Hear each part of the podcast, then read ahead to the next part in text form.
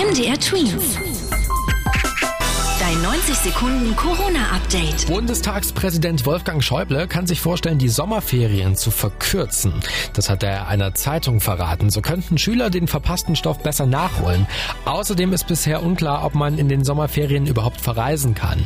Der Vorschlag von Schäuble ist aber sehr umstritten. Einige Politiker und Experten haben teilweise heftige Kritik geäußert.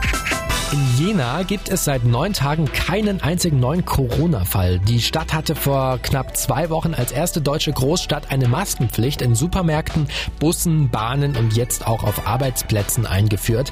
Der Oberbürgermeister schlägt jetzt auch vor, das unter bestimmten Bedingungen deutschlandweit umzusetzen.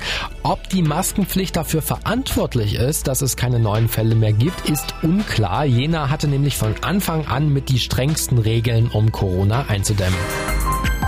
Ein gutes Gefühl hat der deutsche Gesundheitsminister Jens Spahn. Der sagt, der Corona-Ausbruch ist wieder beherrschbar geworden. Das bestätigen auch die Experten vom Robert Koch Institut, denn vor ein paar Wochen steckte ein Infizierter durchschnittlich drei Menschen an. Mittlerweile nur noch 0,7, also nicht mal mehr einen Menschen.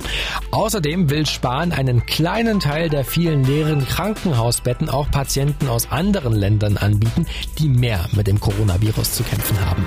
MDR Tweens. Dein 90 Sekunden Corona-Update.